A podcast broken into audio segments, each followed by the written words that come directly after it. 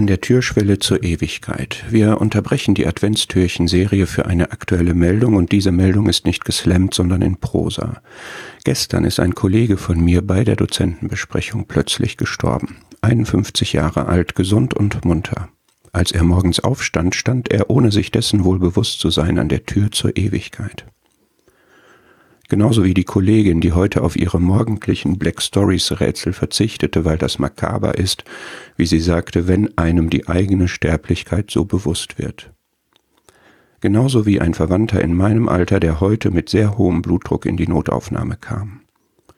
Genauso wie die Studentin, die heute Morgen am Stauende einen Unfall mit Totalschaden hatte und dennoch zur Prüfung kam und sehr gut bestand. Hut ab. Genauso wie ich, der dem Rehbock von vorgestern immer noch dankbar ist, dass er auf der Straße kehrt gemacht und dadurch sein Leben und mehr gerettet hat. Wir leben alle jederzeit an der Türschwelle zur Ewigkeit. Was kommt danach?